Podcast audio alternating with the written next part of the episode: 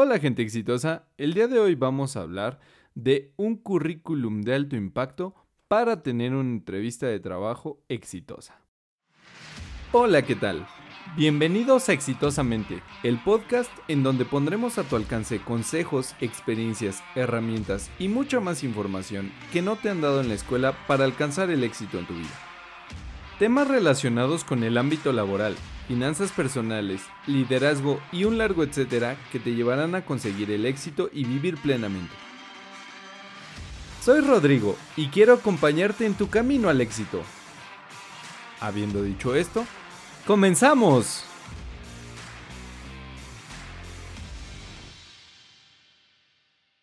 Hola amigos de Exitosamente, esto es el primer episodio con una entrevista y estamos aquí con la TikToker súper famosa que es Virigus0, arroba Virigus0. Hola Viri, ¿cómo estás? Hola, muy bien Rodrigo, ¿y tú? ¿Qué tal? Muchísimas gracias por invitarme antes que nada a tu primer eh, proyecto que estás, estás lanzando. Me da muchísimo gusto, de verdad, muchísimas gracias por invitarme. Es un placer para mí. Muchas gracias a ti por aceptar la invitación. Y este, pues vamos a hacer que, que más personas sean exitosas. Hoy, ¿de qué vamos a hablar, Viri? Hoy vamos a hablar de un tema súper importante que es currículum de alto impacto. Así que bueno, pues si tienen alguna pregunta, con muchísimo gusto, aquí estoy para atenderlos. Sé que esto va a estar grabado, sin embargo, si ustedes quisieran después mandar algún mensaje, con muchísimo gusto, eh, cuenten con mi apoyo. Claro que sí. ¿En dónde te podemos encontrar, Viri? Me pueden encontrar en LinkedIn como eh, Viridiana Guzmán. Sin ningún problema me pueden escribir. También me pueden encontrar en Facebook como Viridiana Guzmán. O bien me pueden encontrar en TikTok.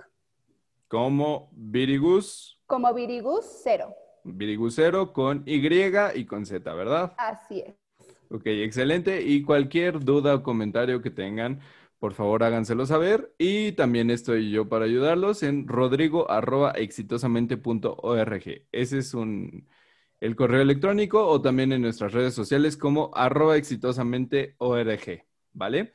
Y bueno, pues te cedo la palabra, amiga. Ok, muchísimas gracias, Rodrigo. Bueno, este tema es súper importante porque sé que es eh, una situación que todo mundo seguramente sabe preguntar, ¿qué es un CV de alto impacto? ¿Cómo puedo llegar a una empresa? ¿Cómo puedo yo crear eh, ese vínculo con la organización en donde yo quiero trabajar para que yo pueda tener una entrevista? Pues bien, vamos a empezar eh, definiendo o diciendo cuál es el objetivo de un CV de alto impacto. El objetivo principal es precisamente que tú puedas impactar al reclutador, ¿no? Desde que tú envías el correo electrónico y le llega a él, él pueda ver o denotar algo diferente en tu currículum. Esto es, te voy a contar un poquito y ciertas anécdotas. Yo cuando empecé mi carrera profesional, que ya hace algunos años, algunos ayeres, por ahí del 2007, yo recuerdo que los currículums que a mí me llegaban como reclutadora siempre eran currículums largos, currículums que a cierto punto pues no tenían en su momento, pues mucho chiste, ¿no? Eran currículums blanco y negro, muy formales. Y bueno, en la actualidad ya no son así, Rodrigo. En la actualidad te puedo comentar que los currículums ya son completamente diferentes, incluso ya son con colores, ya son con algunos, este, si tú te dedicas, por ejemplo, a diseño gráfico, ¿no? Ya son de una forma diferente, incluso hasta la fotografía, pero eso va a depender mucho del perfil y de a dónde te quieras manejar. Entonces, ¿Qué queremos con el CV de alto impacto? Generar impacto. Así de simple y así de sencillo. ¿Cómo lo vamos a lograr? Bueno, primero tenemos que crear nuestro CV bajo cierta estructura. ¿Qué sería mi recomendación? Siempre iniciar por tus datos personales. ¿Cuáles son tus datos personales? Y en esto también hay una gran diferencia entre lo que se hacía antes y lo que se hace ahora, ¿no? Antes incluso colocabas tu fecha de nacimiento y datos que incluso eran irrelevantes en su momento. Actualmente lo que yo te sugiero, lo que yo sugeriría a todos los que nos están viendo es que coloquen únicamente nombre, lugar, eh, colonia o municipio de donde, en donde viven. ¿Por qué? Porque esto te va, a dar una idea al reclutador de qué tan lejos estás de la empresa, ¿no? Por ejemplo. También te puedo recomendar que coloques en algunos casos eh, la edad.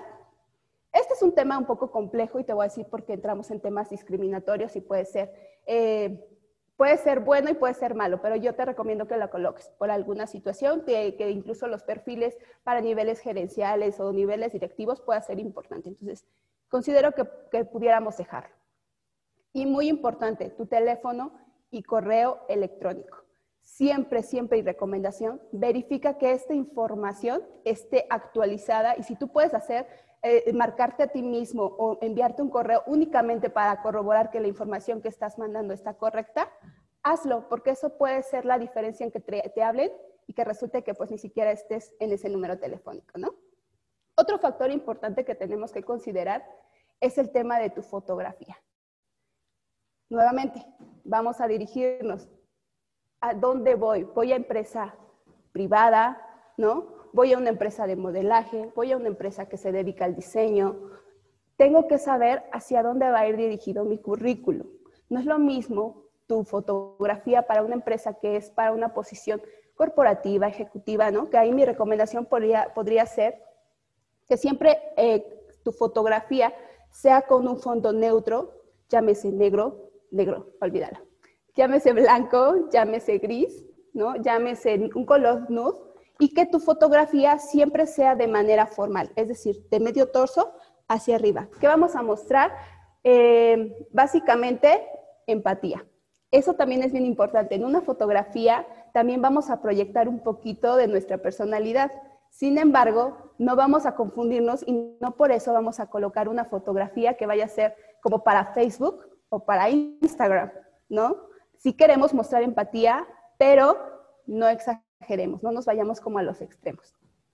Entonces, yo te puedo comentar que yo en algún momento, cuando recluté a una chica para un área de comunicación, a mí me sorprendió mucho su currículum. Te voy a decir por qué. Porque la fotografía no era la clásica foto de, de traje, ¿no? O que, de camisita y bien peinadita y así esta, chica, me acuerdo que, iba para el área de comunicación y bueno, ellos se distinguen generalmente porque siempre andan con el micrófono para todos lados o con la cámara y su foto, eso era lo que proyectaba. La chica estaba con su cámara, ¿no? Y se veía toda, toda completa, pero siempre impecable.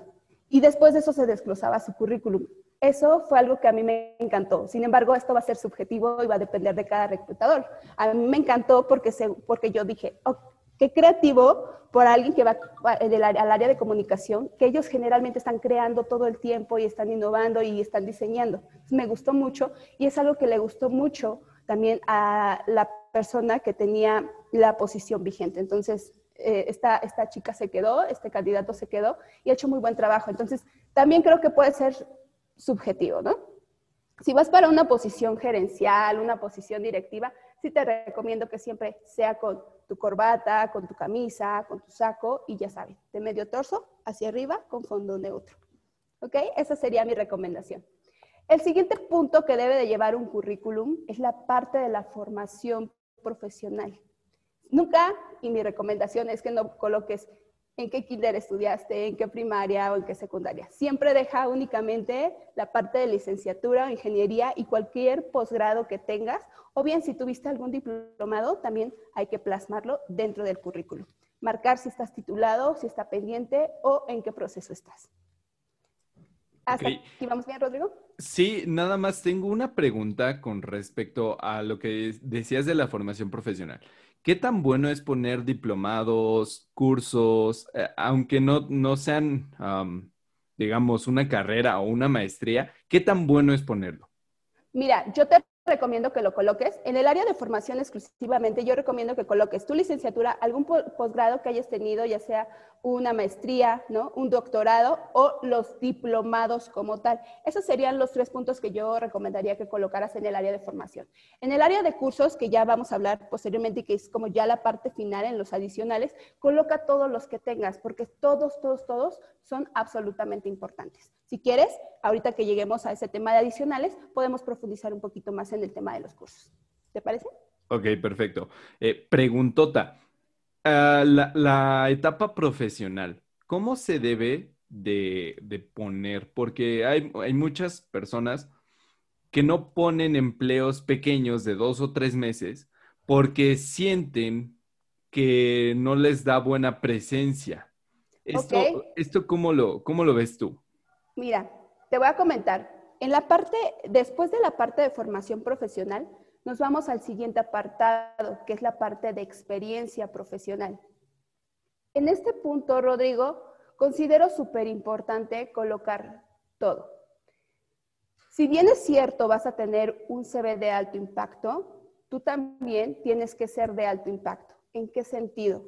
Como reclutadores, a nosotros nos causa mucho ruido cuando encontramos ciertas discrepancias dentro del currículum. Es decir, si tú, por ejemplo, tuviste alguna experiencia de tres meses y no la colocas y de repente hay un salto, obviamente durante la entrevista el reclutador te va a cuestionar qué hiciste durante ese lapso. Quizás algo que no saben muchos candidatos es que hoy en día existen muchas herramientas para que los reclutadores validen cierta información de tu experiencia profesional. Entonces, aquí podríamos caer en un punto muy importante que es, causaría eh, el que tú no colocaras un trabajo o el que mintieras dentro de la entrevista, obviamente no sería pues muy bien visto por parte del reclutador. Entonces, mi recomendación personal es que siempre la coloques. No importa, si fueron tres meses, pudo haber sido un trabajo temporal. Hay muchas razones por las que tú pudiste haber durado mucho o poco tiempo en un trabajo. Actualmente, en teoría, eso no debería de ser determinante, ¿no? Sino hasta que lo evalúes dentro de una entrevista. Entonces, mi recomendación es que lo deje. Entonces, dentro de la estructura, eh, eh, llamábamos la experiencia profesional, ¿qué es mi recomendación colocar dentro de la experiencia? Siempre pon de lo más actual, coloca de lo más actual a lo más antiguo. Sé sumamente concreto con tu puesto, la empresa en la que laboraste, tu puesto, tus actividades y algo muy, muy recomendable es que coloques los logros que obtuviste dentro de esa organización. ¿Cómo tienen que ser estos? Bueno, cuantificables. Puedes decir, ah, pues reduje el 15% los temas de ausentismo. Ah, ¿sabes qué? Pues hice una reducción en el presupuesto de capacitación de 1.6 millones. Siempre, siempre, siempre hazlo cuantificable.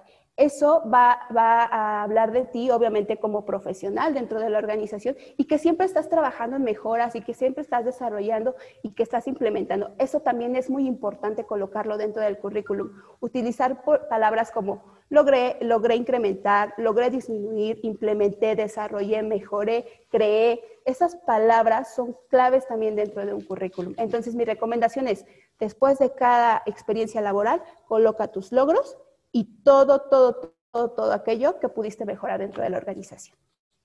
Eso es en la parte de experiencia profesional. ¿Alguna pregunta hasta aquí, Rodrigo? No, yo creo que la verdad es esto es una información de oro que nos estás compartiendo, porque muchas veces nos vamos simplemente con la con la, lo que hicimos, ¿no? O cuál era nuestro puesto y no ponemos lo que logramos. Y creo que lo que acabas de decir, eso es lo que impacta de verdad ante un reclutador, ¿no? Que es, su primer filtro. Es correcto, Rodrigo. Para el reclutador va a ser muy importante, incluso también en una entrevista siempre te van a preguntar cuál fue el principal problema que tuviste dentro de tus trabajos o cuál fue el más grande problema que tuviste y cómo lo resolviste. Y dentro de eso, de, cómo lo resolviste, va obviamente implícito un logro que obtuviste, ¿no? Entonces, ¿qué te recomiendo? Siempre coloca y siempre utiliza las palabras. Recuerda, yo incrementé, logré disminuir, creé, mejoré, implementé. ¿Ok? Esa sería mi recomendación. Algo que también me, me llama mucho la atención es lo que estás diciendo yo incrementé, no es incrementamos en el área, ¿no? Hablas en primera persona singular, siempre el yo, yo qué hice. Exacto, mira, obviamente todos los objetivos siempre, siempre, siempre, siempre los vas a lograr en equipo. Eso, si tú no vas a lograr algo si no logras jalar a las demás personas de otros departamentos o de otras áreas, no lo vas a lograr. Sin embargo, para haberlo logrado, también tienes que tener ese mérito personal, porque no todas las personas logran jalar a la, gente o logran que todos trabajen en esa, eh, en, esa inercia, ¿sabes? De, de, poder decir, quiero implementar, levanté la mano, pero necesito tu ayuda y necesito tu ayuda y necesito tu ayuda.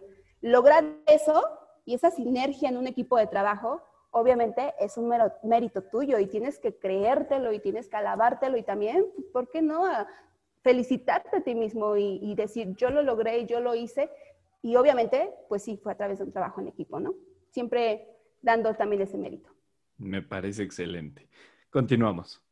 Y bueno, finalmente vamos a tener el apartado de los adicionales. ¿Qué vamos a colocar en los adicionales, Rodrigo? Ahí sí entra la parte de los cursos. Y te voy a decir por qué es muy importante colocarlos todos. Muchas veces diría alguien, ay, no, yo por qué voy a colocar el Excel si el Excel no le da un valor agregado, ¿no? Dios mío, hoy en día todas las empresas utilizan Excel para hacer macros, para hacer bases de datos, te disminuyen un tiempo increíble. Entonces, no minimices ninguno, ninguno, ninguno de los cursos que tú tengas. Ninguno. Entonces, mi recomendación, siempre colócalos todos. Obviamente también tienes que asegurarte de algo, que de los cursos que tú coloques, siempre tengas también un certificado, una constancia o algo que avale que realmente lo tomaste. ¿Por qué? Porque la empresa en algún momento va a pedir que tengas esa evidencia y corroborar que realmente los hayas tomado. mi recomendación es que siempre guardes todos los certificados que te dé la empresa que te vaya a capacitar. Siguiente, tu nivel de idiomas. Hay que colocar, si somos mexicanos, obviamente no vamos a colocar el español, no es mi recomendación, sino todos aquellos idiomas adicionales que tengamos con porcentaje. Paquetería Office, por ejemplo, si nosotros manejamos alguna otra paquetería que no sea Office, llámese un programa en específico, SolidWorks, AutoCAD, eh, no, sé, que utilicemos algún programa para diseño, todos, todos colócalos, porque aunque tú vayas para un área de recursos humanos, un área de finanzas, cualquier área, en algún momento si llegas a utilizarlos, siempre va a ser un plus. Siempre va a ser la persona que va a llamar la atención porque sabe algo que los demás quizás no saben, ¿no? Entonces, yo recomiendo que siempre coloques toda tu información acerca de la paquetería Office. ¿Qué no recomiendo colocar? Bueno, no recomiendo colocar, por, ejemplo, fortalezas o áreas de oportunidad. Esto es como una relación, ¿no? Cuando tú vas a la entrevista, deja que el reclutador también tenga algo que preguntarte, algo que saber de ti. Entonces, no le demos toda la información en un currículum, porque para eso es el siguiente paso, que pues obviamente es la entrevista, ¿no? Entonces, básicamente, eso es lo que debería de tener un CV de alto impacto. También algo muy importante, ya fuera de la estructura que ya hablamos, es que tenga un diseño diferente. Para eso hay muchísimas ya plantillas que te puedes encontrar en Google, que te puedes encontrar, eh, hay una página que se llama Canva, en donde puedes bajar eh, los diseños de CV y puedes editarlos, o bien también puedes entrar a Pinterest y vas a encontrar muchísimos diseños el que más adapta a tus necesidades, el que tú creas que te define a ti y que pues te da obviamente ese, ese plus o que puede generar un impacto, utilízalo. Esa sería mi recomendación. Obviamente también hay cosas que tenemos que evitar dentro de un currículum y en eso me gustaría aunar en este momento. ¿Qué no recomiendo o qué no es lo recomendable? Un currículum, lo recomendable es que sea de dos hojas. Es decir, no te extiendas, no quieras abarcar mucho, no eches rollo de las actividades que hiciste. Para eso va a ser la entrevista. Entonces, siempre sé concreto. Esa sería mi primera recomendación. Recuerda, la fotografía debe ser de acuerdo a la posición, de acuerdo al sector al que tú te quieras ir ubicando. El formato no debe ser ni tan tan ni muy muy. Es decir, no exageres, no vas a poner colores neón cuando ni siquiera van de acuerdo ni a tu personalidad, ni a tu profesión, ni mucho menos. Entonces, siempre hazlo de una manera profesional. Siguiente, siempre pide un punto de vista adicional. Si tú ya tienes tu CV ya te animaste a mejorarlo, a hacerlo diferente, pídele a un compañero de trabajo, incluso a, un, a reclutadores si es que los conoces, que lo revisen, que lo analicen y que te den su punto de vista. Siempre recuerda ser mente abierta. Hay gente a la que le va a gustar, hay gente a la que no le va a gustar, pero eso va a depender obviamente mucho. También es bastante subjetivo y va a depender mucho del reclutador, ¿no? Entonces, Nada más asegúrate de que tu currículum, pues obviamente cumpla con todas las características que debe de tener. Esas serían básicamente mis, mis recomendaciones. Y bueno, también cubrir algo que se llaman las seis Cs, Rodrigo. ¿Qué significa las seis Cs? Tiene que ser corto tu currículum, ¿ok? Esa es una. Tiene que ser claro. Tiene que ser concreto. Recuerda, no eches rollo tiene que ser coherente, lo que hablábamos. Si duraste tres meses en una compañía, no brinques los tiempos, ¿ok? Siempre debe de llevar una secuencia, aunque tú hayas dejado de elaborar, no importa, déjalo. Debe ser crítico. Pídele a alguien más que lo revise, pero sobre todo un currículum de alto impacto, Rodrigo, para que pueda lograrse ese efecto, necesitas creértelo tú mismo. Es decir, cuando tú veas tu currículum, tienes que decir, esto lo sé, esto lo manejo, esto soy yo profesionalmente. Y listo. Ese es un currículum de alto impacto. Me encantó esta última parte de las seis Cs. ¿Me las puedes decir, por favor, cada una de ellas otra vez? Claro que sí. Debe ser corto, debe ser claro, debe ser concreto, debe ser coherente, debe ser crítico, pero sobre todo creértela tú mismo. Excelente, excelente. Esto es padrísimo. Esto yo creo que es información. Ya no es oro, ya es, eh, eh, ya son diamantes molidos, porque ahorita que estamos justamente en esta, eh, en esta bajadita pequeña de la curva del coronavirus, ahorita las empresas ya empiezan a contratar más, ¿no? Entonces, para todas aquellas personas que estén buscando el entrar a una empresa y que no sepan no sepan cómo redactar un currículum de, alto impacto, creo que esto es esencial para que lo escuchen.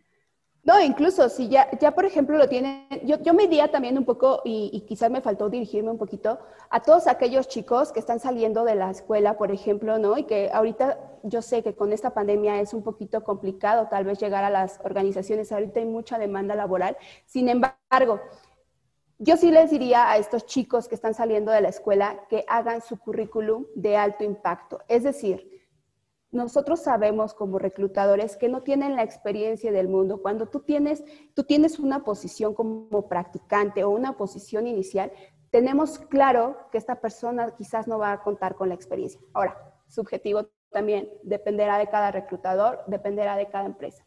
¿Qué vas a colocar en tu experiencia laboral? Todo lo demás es común, tronco común entre alguien que tiene y no tiene experiencia.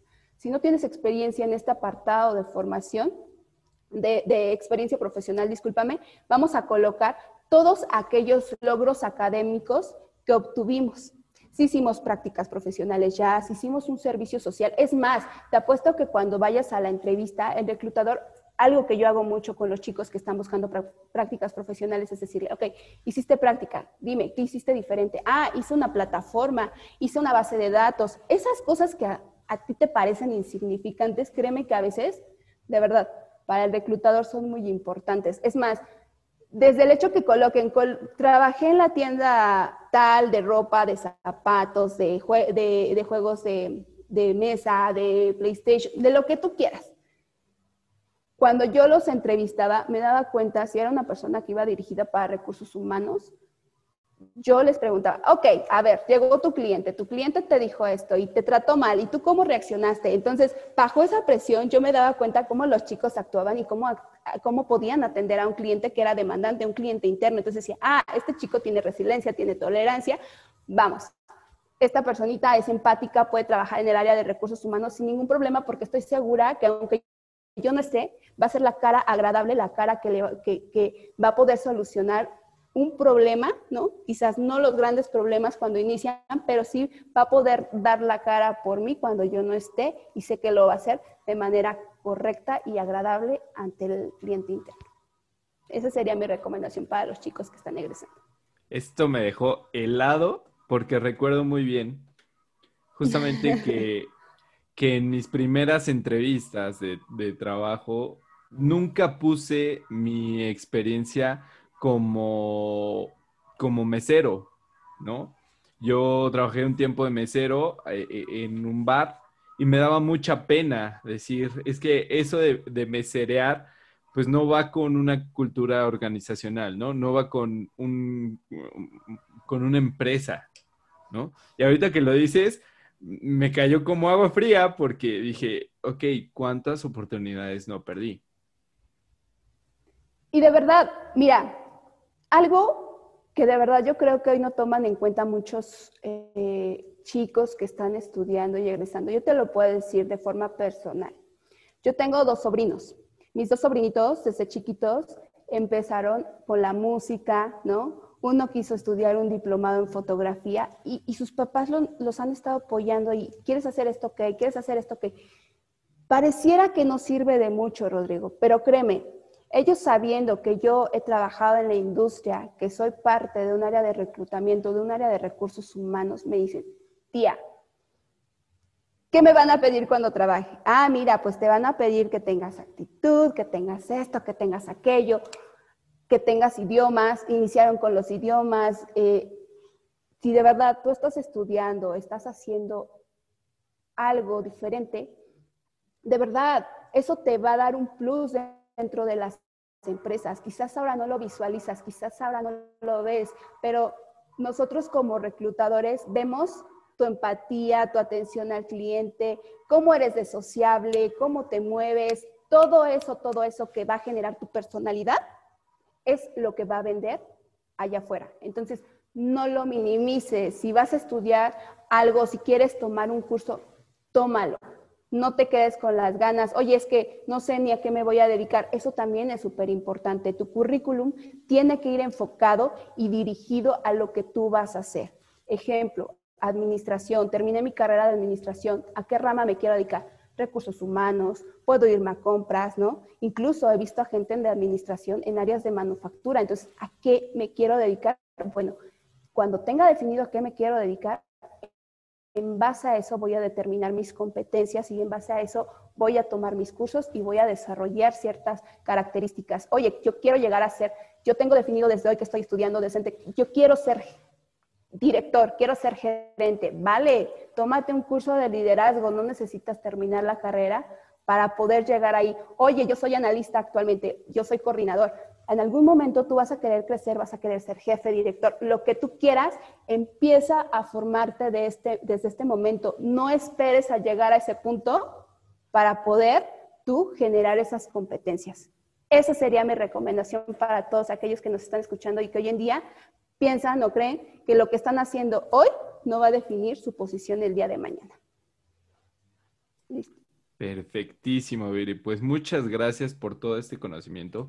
La verdad es que ha sido interesantísimo, ha sido mm, de mucho valor porque conozco a varias personas que están sufriendo en, este momento la, crisis laboral y, no saben, o, bueno, tienen muchas dudas de cómo redactar un currículum, ¿no? Y, y lo que estás diciendo es básicamente diferenciate de los demás. Diferenciate no por tener una carrera significa que ya eres diferente, sino eres una pequeña parte de esa gran población que está buscando el mismo trabajo.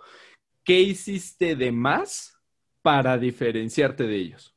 Exactamente, Rodrigo. Eso, eso tiene que ser como el plus. Adicional a ello, y considerando esto que comentas, que actualmente tenemos, estamos en una época bastante complicada, otra recomendación que yo les podría dar personalmente eh, ya teniendo tu currículum, siempre mándalo eh, directamente por correo electrónico de manera formal. Dentro del texto o del párrafo siempre coloca un resumen de tu experiencia y siempre agradece el tiempo del reclutador por leer tu entrevista. Ahora que, que, también es importante, algo, algo bien, bien padre que yo me di cuenta últimamente, es que un CV de alto impacto, Rodrigo, no únicamente tiene que ser en, eh, en papel ¿no? o en archivo. Ya se dan currículums incluso en video, ¿no? Y a mí me sorprendió, yo una vez vi una chica en LinkedIn que subió su, su, perfil, ¿no? Y decía, se busca, se busca empresa que quiera contratar a una persona que, con, eh, que hable este idioma, que tenga esta actitud, soy yo, yo soy esa persona, ¿no? Entonces me, me, causó así de ruido y dije, wow, qué padre que se esté innovando, que esté buscando sus oportunidades, porque las oportunidades no te van a llegar solo con mandar un currículum y que generes impacto. Ese puede ser el primer paso, seguramente. Pero si tú tienes ese plus que no tienen los demás, que era lo que tú decías, va a generar algo diferente. En la actualidad, en esta red que es únicamente profesional, hay muchos recursos reclutadores viéndote. Incluso hoy en día ya no solo te va a ver el reclutador, el reclutador es el primer paso, pero mi recomendación también es que todas tus eh, redes profesionales no vayan dirigidas solamente a ellos, también, ¿por qué no? A un director, a un gerente. Muchas veces la persona que solicita la vacante es la que conoce acerca de ese perfil y que cuando le llega un CV diga, ah, oye, recursos humanos, échame la mano, este me llegó este CV, me parece interesante, tráemelo. Entonces, vayamos más allá, no nos limitemos. También, por ejemplo, algo que descubrí es que ya existe el código QR, ¿no? Que en tu CV puedes colocarlo al final o al principio abajo de tu foto, el código QR. De hecho, hay una página que se llama códigosqr.com, donde tú puedes crear y subir tu, tu perfil básicamente, si quieres tu, CV este, en PDF, esa sería mi recomendación también, siempre envía tu CV en PDF. Eh, lo puedes mandar en video y toda tu carta de presentación escanean el código QR y te lleva todo. Entonces, mira cómo la gente va creando, va innovando y va haciendo algo diferente, ¿no? Entonces, eso se me hace súper padre. No te quedes únicamente en algo que está dicho. Vete más allá. Si tú crees que es arriesgado, hazlo. Eso sería una de mis recomendaciones. Cuando crees que algo va a causar ruido, hazlo. No te quedes con las ganas. Oye, que la regué oye, que un reclutador me dijo que exageré en el currículum. Bueno, entendamos, el punto de vista de cada reclutador va a ser completamente diferente, pero tampoco todo lo decimos nosotros, ni todo lo decidimos nosotros. Ahora, no sé si quieras que abordemos, Rodrigo, otro tema importante que es cómo vestirte para la entrevista. Perfecto. De hecho, sí, te lo agradezco mucho. Ok, bueno, pues básicamente, ¿qué te recomiendo yo cuando vayas a una entrevista? Igual que tu currículo. Vayámonos vestidos de acuerdo al lugar y a la ocasión. Siempre prepárate para tu entrevista, levántate tempranito, arréglate, bañate. Te voy a contar una anécdota, de verdad. Yo recuerdo que hace muchos años, en una empresa, yo estaba buscando un candidato para una posición en compras. Nunca se me va a olvidar, porque te lo juro que, que me impactó muchísimo. Y no es por tema discriminatorio, nada que ver. Pero yo recuerdo que obviamente pues tú te esperas a alguien que llegue pues formal, ¿no? Esa era mi idea en ese momento.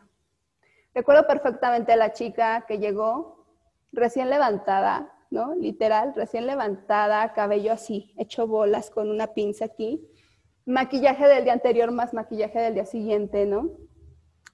Un saco así tipo animal print con unas mallas pegadísimas y todo muy ajustado. Mi primera impresión fue, ok, vamos a hacer open mind, vamos a entrevistarla y sobre eso vamos. Mi sorpresa fue que al entrevistarla no solamente era el tema de código de vestimenta, sino también llevaba chicle y durante toda la entrevista no dejó de mascar y mascar y mascar el chicle. Obviamente como reclutador me enfoqué a la experiencia, me enfoqué a esa parte, pero muchas otras cosas me ayudaban. Como área de compras, pues vas a tener contacto con proveedores, ¿no? Eh, determinado punto, si, si, algunos no lo saben, un área de compras es muy crítica dentro de las organizaciones porque te tienen que generar confianza. Muchas veces el área de compras se presta a hacer ciertas negociaciones que no son muy correctas dentro de la organización con los proveedores. Por lo tanto, tienes que crear confianza ni su personalidad, ¿no? Ni, ni, muchas cosas de ella generaban esa parte para esa posición. ¿Qué recomiendo? Siempre a una entrevista, si eres un chico que está saliendo de la universidad y va a su primera entrevista, entendemos, muchas veces la situación económica no es como para que igualito lleguen con traje, pero siempre llega limpio, bañadito, pulcro, si vas a llevar camisita, camisita, pantaloncito de color neutro o un color negro, un color gris, suétercito si es que lo tienes y, si no, no hay problema, pero siempre llega limpiecito. En el caso de las chicas, lo mismo, va a determinar, va a ser dependiendo de la, de la posición. No es lo mismo que llegues a pedir eh, tu primera oportunidad en prácticas profesionales o un primer empleo, ¿no? Que si ya vas a pedir una posición gerencial o una posición directiva o como coordinador. Mujeres siempre súper... Eh, no súper arregladas que llegues hasta con el molcajete, no, pero sí presentables, como a ti te gustaría recibir a un candidato. Uñas, en el caso de las mujeres, si te las vas a pintar, píntatelas completas. Si no las vas a llevar pintadas, despíntatelas, porque todo eso es imagen y es lo, primero que ve el reclutador también. Si ya, te, ya tuviste o si ya generaste un impacto con el CD, no se cierres las puertas por el tema de imagen, ¿no? Que también, obviamente, aquí tenemos que ser abiertos. También tuve una anécdota, un chico en algún momento que yo iba a entrevistar. Recuerdo mucho que me habló y me dijo, ¿sabes qué, Viri? Yo vengo ahorita de viaje, este, estoy haciendo todo lo posible por llegar a la entrevista. Creo que no me va a dar tiempo de llegar a casa a cambiarme. Y lo entendemos. porque el candidato fue abierto y me dijo, dije, ¿sabes qué? No hay problema, yo soy tu primer filtro, no hay problema.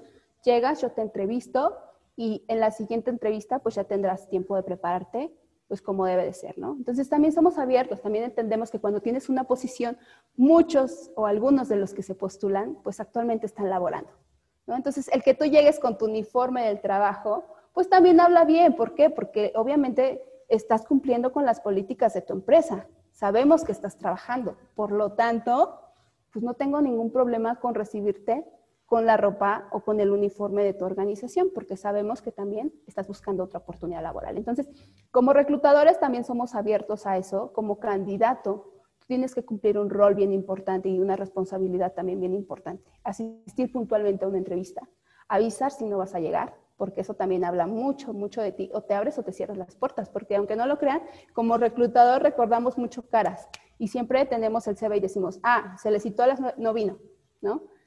Siempre llega puntual. Si vas a llegar tarde, recuerda siempre avisar. Se me atravesó un contratiempo y tampoco mientas, eso es bien importante, porque aunque no lo creas, el, nosotros ser de parte de recursos humanos, no importa si es reclutamiento, área laboral, lo que quieras, creamos cierto feeling con la gente, creamos cierta conexión con las personalidades y nos damos cuenta a veces, sin ninguna prueba psicométrica, si nos están mintiendo o si, si están tratando de, engañar en algo. Eso somos como muy, muy, tenemos como eso muy desarrollado algunos. Entonces, sí, mi recomendación es siempre que si vas a llegar a una entrevista, llegues puntual.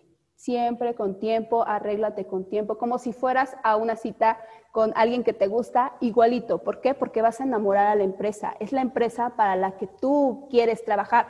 Eso también es bien importante, porque muchas veces por querer tener un trabajo mandamos se ves así, a donde sea, ¿no? Y tú tienes que entender también que tienes que mandar ese CV y tienes que, que, mentalizar dónde quieres trabajar, porque es el lugar donde vas a pasar ocho horas, es el lugar donde vas a pasar uno, dos, tres, cuatro, cinco, seis años, es el lugar donde vas a tal vez generar estabilidad si así lo quieres. Entonces, siempre, siempre, siempre, siempre, siempre, vístete para la ocasión y para enamorar a esa empresa. Ahora, bien importante también, y siempre lo digo, podrás llevar el traje más caro, podrás llevar los zapatos más caros, podrás ser la mujer con todas las habilidades, podrás ser el, ser, el hombre con todos los skills que la empresa quiere, pero una cosa bien importante, si no tienes actitud, mata todo. La actitud es súper, súper importante. Hoy en día, Rodrigo, muchas empresas se preocupan por los perfiles y por las personas que contratan. Ya no es como antes. Los liderazgos están cambiando. Antes podía ser el líder el capataz, ¿no? Y, crea, y, tú contratabas esos perfiles de gente que siempre era como muy cuadrada, muy recta, muy dura y muy rígida. Hoy no. Hoy las empresas buscan a personas que puedan liderar equipos de trabajo a través de métodos diferentes, de una forma de pensar diferente, de una libertad diferente. Entonces, si tú desde que vas para una gerencia, una dirección, que son posiciones fuertes y que van a tener equipos de trabajo, el reclutador también desde ahí está cuidando qué está contratando. ¿Por qué? Porque como reclutador tú tienes esa obligación y responsabilidad de contratar a la persona idónea o de pasar al proceso a la persona idónea, no tanto de contratar, porque eso va a depender mucho del proceso de entrevista, pero sí de, de pasar a los mejores candidatos en cuanto a actitud.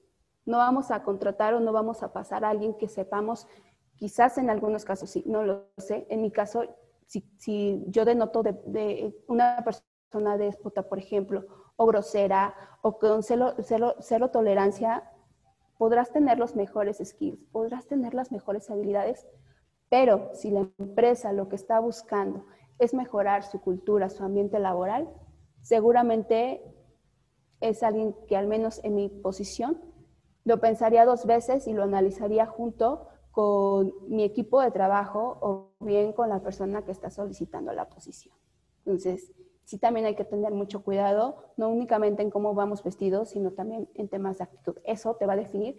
Nunca vayas nervioso a una entrevista, prepárate, prepárate y siempre es bien importante saber también, Rodrigo, que cuando vas a una entrevista y quieres enamorarlos, también tú tienes que enamorarte de ellos. No nada más es enamorar a la empresa, ¿no?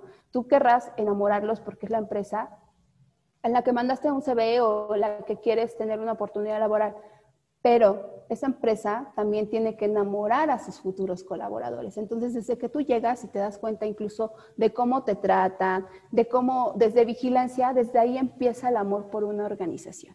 Entonces, mi recomendación siempre va a ser enamóralos, enamórate de ellos, pero siempre a través de esa actitud que puedes percibir. Ellos pueden percibir ellos de ti o tú de ellos. Eso sería, Rodrigo. Excelente, Viri, muchas gracias. Hace un rato hablabas de, la imagen y me acuerdo de un tip que me dieron, que nunca uses loción o perfume para una entrevista, simplemente ve bañado, ¿no? Con las, con las uñas cortas, etcétera. O sea, que, que no te ves desaliñado. ¿Qué tan cierto o falso es lo del perfume? Mira, te voy a decir una cosa, y eso de verdad que a mí me sorprende. Es bastante subjetivo porque lamentablemente eso no debería de ser un factor determinante para una entrevista. Es más, para mí sería un factor secundario o en último lugar. ¿Por qué? Porque si tú te sientes bien llegando con, tu perfume, porque aparte para mí colocarte perfume es una atención, ¿no? Quieres llegar bien, quieres decirle o quieres mostrar que realmente te diste ese tiempo para arreglarte para la entrevista.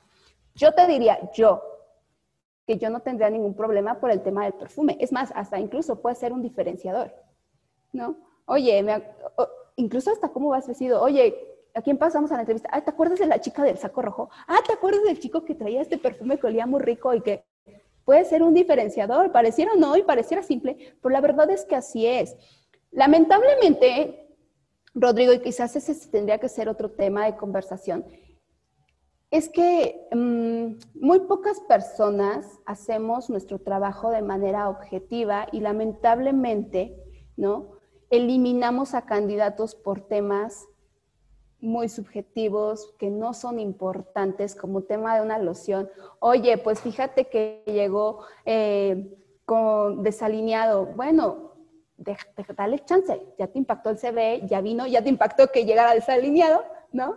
Pues ahora impactate por lo que sabe y, en la entrevista pues es la persona con mayor actitud, con mayores skills, que tiene mayor conocimiento y tú ni siquiera te lo imaginabas. Entonces, tampoco está padre tener esa eh, eh, o colocar esa barrera de decir, ah, no, como vienes vestido así, ah, no, como hueles así, ay, no, seguramente eso te define. No, no, no, no, no, ese es un tema que está muy, muy, muy pegado a nosotros como reclutadores y que tenemos que ser muy conscientes que en realidad lo que va a definir a esa persona se va a ver en la entrevista y lo vamos a denotar y lo vamos a definir y vamos a saber si es el candidato, no la persona, el candidato, porque muchas veces evaluamos también a la persona, sí, en personalidad y todo lo que quieras, pero también debemos enfocarnos que estamos buscando, ¿no? Ciertas eh, habilidades para esa posición. Entonces, es un conjunto de muchas cosas para nosotros poder definir si filtramos o no, pero el perfume en teoría y en conclusión, no debería ser un, tema que tengas que omitir. Si tú te quieres colocar perfume, Rodrigo, colócatelo, no hay ningún tema. Obviamente siempre en sentido moderado, ¿no? Tampoco te pongas el litro porque entonces sí vas a ser un diferenciador bastante fuerte, ¿no? Es correcto, sí, e, es lo que te iba a decir, con, moderación, ¿no? Todo. Todo. Todo, con moderación. Y, lo que más me llevo es, ok, ya, ya hiciste un diferenciador en tu currículum, ya hiciste un diferenciador en tu entrevista. Por último, sé tú mismo, ¿cierto? O sea, no trates de aparentar lo que no tienes. Uh, ¿Y, qué, y cómo, cómo, cómo definen ustedes, reclutadores, alguien que está bloqueando, alguien que te está diciendo, no, no, no, yo soy más que el papa. O sea, yo, yo prácticamente me la sé de todas. Te das cuenta, mira, como reclutador te das cuenta porque muchas veces yo, yo me doy cuenta cuando mienten o cuando dicen, wow, yo fui el wow de la escuela, hice, hice, implementé o en mi trabajo anterior, nada se lograba si no era yo. así, ¿cómo le hiciste? Ah, ok. Es que, ah, ok, ¿cuánto te ahorraste? Y vas de una pregunta tras otra, tras otra, como reclutadores siempre vamos a tratar en algún momento de generarte presión. Eso también es bien importante. siempre vamos a tratar de encasillarte hasta así, a más no poder, y más a, las personas que intentan vendernos algo que saben que no son o que saben que no crearon. Te digo, reclutadores tenemos de repente cierto feeling con los demás que nos damos cuenta cuando alguien nos está echando puro choro, ¿no? Y para eso también existe el tema de las referencias, que si bien es cierto, también ya están un poquito limitadas actualmente por el tema de, la eh, privacidad de información, también nosotros tenemos pues de repente nuestros contactos en otros trabajos, eso también es importante decirlo, donde decimos, ah, oye, en tu empresa trabajó tal persona, dijo que hizo esto. Ah, no, jamás lo hizo, ¿no? Entonces, hay muchas formas como reclutador que te das cuenta, lo encasillas tanto, ¿no? Lo vas así encerrando en pregunta tras pregunta, que te das cuenta si te está mintiendo. Obviamente también sí, conoces de todo, hay gente que es puro rollo y que sobre eso se va a vender, ¿no? Pero ya en la entrevista, Rodrigo, no hay forma de esconder que no lo sepa. Podrá engañarme a mi reclutador, tal vez, ¿no? Si es que ya me engañó. Pero pasa tantos filtros y cuando llega con la persona que realmente sabe, que realmente tiene el conocimiento del área, seguramente ahí nos vamos a dar cuenta si es la persona que se vendió o no. Así de simple. Y si no, y si ya nos pasó a todos, ya nos pasó a los filtros, recuerden que siempre cuando te contratan, generalmente hay un periodo de prueba y en ese periodo de prueba demuestras si eres capaz o no eres capaz y si no, compañerito, muchísimas gracias. Entonces, siempre es mejor eh, lo que decía, ser tú mismo y no vendas algo que no eres. Porque al final del día, cuando tú vas a también a una entrevista, Rodrigo, en mi caso, por ejemplo, cuando yo recluto a alguien para mi área, generalmente buscas a alguien muy afín a ti. También creo que eso, eso es lo que buscan eh, las personas que tienen una posición. A veces buscan candidatos que también son como afines a ellos en pensamiento, en formas, en actitudes. Entonces, el que tú seas, el, que yo sea yo mismo en la entrevista va a permitir que la persona que me contrate sea también afín a mí. Por lo tanto, eso es muy positivo porque va a ser seguramente un lugar donde yo me voy a sentir cómodo. Eso en primera instancia, ¿no? Y yo creo que es lo, lo, mejor que te puede suceder. Y además, porque ¿para qué estar en un lugar, Rodrigo, donde no vas a poder ser tú mismo y vas a tener que aparentar? O sea, muchas personas yo creo que hemos hecho eso, me, me, me, me, incluyo, en donde de repente quieres entrar a una empresa, ¿no? Y quieres ser algo que tú no eres. ¿Y qué pasa con el tiempo? En ese, en ese momento, si tú eras una persona extrovertida, que te explayabas, que tenías ideas, que las implementabas y que de repente llegas a un lugar donde son o elitistas o que no te dejan ser tú mismo o que, uy, no hables porque, ¿cómo vas a hablar si eres la persona sin experiencia? Con el tiempo, si tú te la crees, te vas haciendo a veces chiquito, chiquito, chiquito y de repente cuando te das cuenta, ya eres esa persona tan chiquita que cuando quieres explotar, Rodrigo, ya no puedes. Algo de tu personalidad se va perdiendo en ese trayecto y personalmente te puedo decir, no es lo mejor. De repente después de encontrarte, cuesta trabajo y va a ser únicamente saliendo de ahí. No, esa, esa va a ser la única y mejor solución que vas a poder tener. Entonces, siempre, siempre, siempre, siempre, siempre, sé tú mismo, no aceptes una oportunidad también, y eso también es bien importante, y quizás también es otro tema. Muchas veces, y ahorita con la pandemia yo creo que más, lamentable, diría eh, que a la gente se le debe pagar por lo que sabe muchas empresas actualmente y por la pandemia, oye, si la posición eh, costaba antes 30 pesos, ahora te voy a pagar 20. Uy, es que, ¿qué crees? Hay mucha demanda de trabajo, hay pandemia, entonces si aceptas los 20, pues qué padre, si no, pues alguien más lo va a aceptar.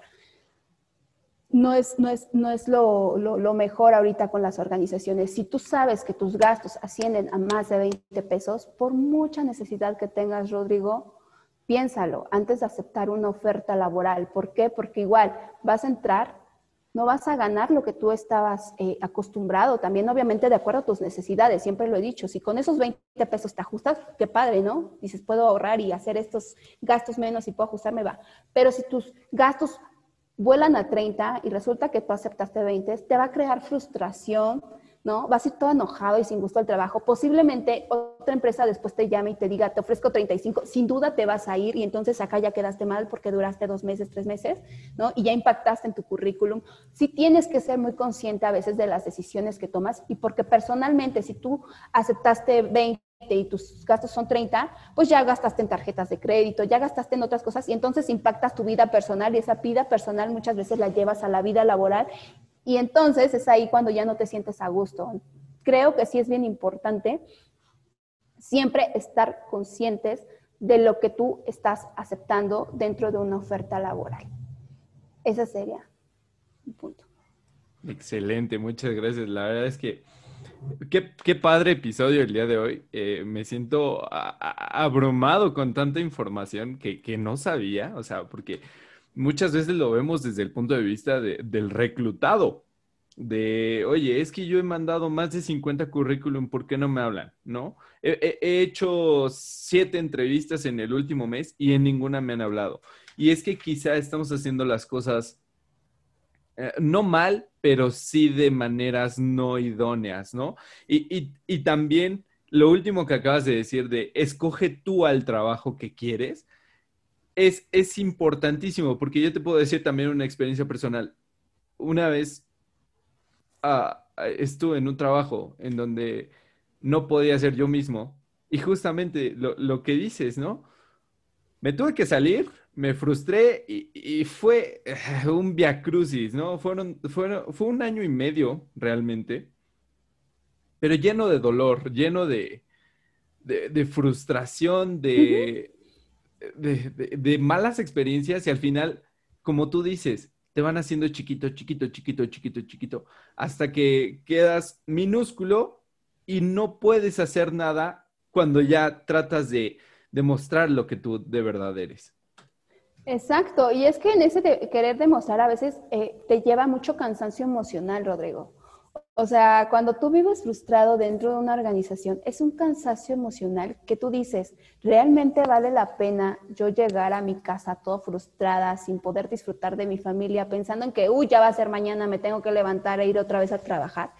Eso es lo peor que te puede pasar, ¿no? Mucha gente, por ejemplo, ha tenido... Em, efectos secundarios, ¿no? Vamos a llamarlo así, cuando está en un trabajo que no, yo recuerdo y me pasó también en algún momento, me acuerdo un día que dije, Ay, yo no quiero ir a trabajar, te lo juro, me levanté y se me contracturó todo el cuello. Fue una forma en la que mi cuerpo expresó, ya, basta, no vayas, ¿no? O, relájate o alto, esto ya te está afectando. Entonces, creo que todos hemos tenido esa, un poquito de esa parte tóxica, ¿no? De forma laboral, ya sea de parte de tus compañeros de trabajo, de tu jefe. Entonces, muchas veces en una entrevista, Rodrigo, la persona que te va a entrevistar al final es la que va a ser tal vez tu jefe inmediato.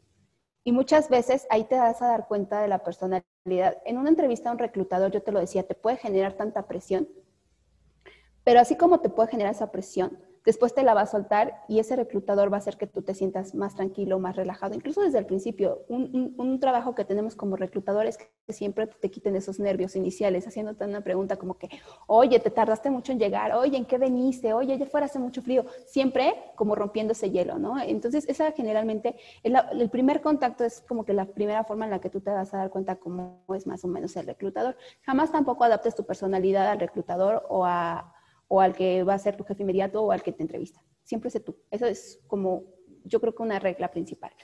Cuando tú estás en la entrevista ya al final con, con la que con quien va a ser tu jefe inmediato, posiblemente te vas a dar cuenta de cómo es. Desde ahí te das cuenta si es una persona demandante, si es una persona incluso agresiva, porque hay personas que también son déspotas en las entrevistas y te vas a dar cuenta. Y antes de aceptar y decir sí, por compromiso, porque resulta que el reclutador te llamó y te dijo, oye, ¿qué crees? Que eres el seleccionado, bravo. Y tú así de, wow, sí, qué padre, pero ¿qué crees? Es que no me gustó la última entrevista. No te dé pena decir, ¿sabes qué? Oye, muchas gracias, te agradezco tu tiempo, pero eh, lamentablemente pues no es la oportunidad que yo yo esperaba, ¿no? Te agradezco mucho. Siempre agradece, siempre deja las puertas abiertas, pero siempre también sé sincero. Y si el reclutador te lo permite, también así como eh, el reclutador puede retroalimentarte, creo que como candidatos también podemos eh, retroalimentar al, al reclutador. Muchas veces, como reclutadores, no nos damos cuenta de cómo se llevan a cabo las demás entrevistas porque generalmente no estamos, pero cuando eh, te digo, hoy, hoy las empresas están más enfocadas también al tema de clima laboral, que también cuando el reclutador denota que hay algo extraño dentro de las demás entrevistas y que hay una actitud no correcta de parte de los demás entrevistadores, el candidato también puede levantar la mano y el reclutador, obviamente, dentro de la compañía puede levantar la mano para decir, oye, aquí tengo un foco rojo, ¿no? Llámese acoso, ya sea eh, acoso sexual, ya sea otro tipo de acoso que sea a través de la agresión o que te minimicen en una entrevista, que te hagan sentir menos, que se burlen o cualquier situación que tú sientas incómoda, siempre es bien importante también como candidatos eh, decir por qué no estoy aceptando y levantar la mano para que obviamente también la empresa se dé cuenta que algo raro está sucediendo. Wow, muchísimas gracias, Viri. Entonces, resumiendo este, este episodio, es sé tú mismo, diferenciate desde el currículum en la entrevista y en las siguientes entrevistas, disfruta el camino y evalúa a la empresa así como a ti te van a evaluar, ¿no? Así es, y sobre todo, Rodrigo, una vez que lograste lo que querías y estés dentro de esa organización, no te sientas desde ahí que lo lograste todo nada de eso. En el momento en que lograste entrar a la empresa y al lugar que tú querías y aparte te está ofreciendo lo que tú buscabas, también diferenciate cuando estás adentro. No seas de, de, los que se quedan en su zona de confort. Que bueno, si te gusta estar en esa zona, es respetable también, ¿no? Ahí, ahí decía en alguna vez, escuché a Odín, Odín Dupeiro, no sé si lo han escuchado, que decía, Igual y yo quiero ser un 4 y soy feliz siendo un 4. Si tú quieres ser un 1, pues friégate y chingate y sé el 1, ¿no? Si tú quieres ser uno y si tú quieres ser ese diferenciador y ya estás dentro de la organización, haz todo para lograrlo, mejora procesos, realmente el implementar, el crear, el innovar, el hacer que tú, tú, tú, tu posición y tú como persona se defina y se caracterice y sea algo diferente dentro de la empresa, hazlo, no te quedes con las ganas. Si la empresa no te da esa oportunidad, si te sientes limitado, si te sientes bloqueado, no es la empresa para ti. Excelente, Viri. Muchas gracias por tu conocimiento, de verdad. Ha sido una sesión extraordinaria. Eh, esperamos que, te haya servido a ti que nos estás escuchando, también eh, si, si nos estás viendo. Esto se va a subir también al canal de YouTube se va a subir obviamente al podcast. Y eh, por último, Viri, no, no, puedo, ah, no puedo dejarte de agradecer porque la verdad es, es, es oro molido toda esta información. Gracias por tu tiempo, gracias por tu esfuerzo.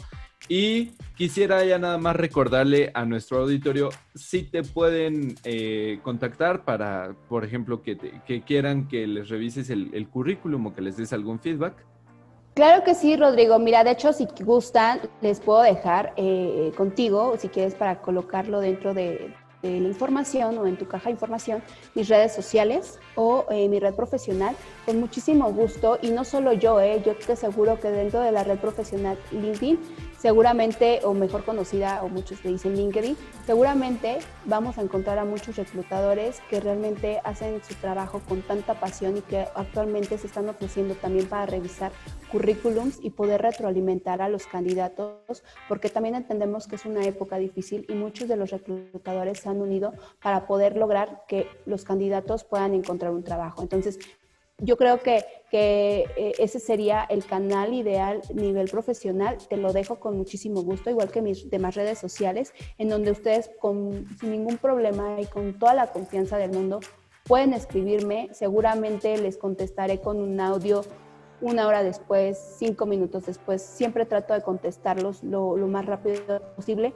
Y si en mí está el poderlos apoyar, con muchísimo gusto. Y si no, también, bueno, cuento con una red de contactos con quien puedo compartir su información y sin ningún problema, si yo no tengo una posición o si en este momento yo no tengo la posibilidad de poder apoyarlos de manera eh, interna dentro de la organización, bueno, pues con muchísimo gusto puedo compartir su CV a otras organizaciones similares. Excelente, Viri. Entonces ya lo sabes, en mi canal y en mi página también van a estar las redes sociales de Viri Gus.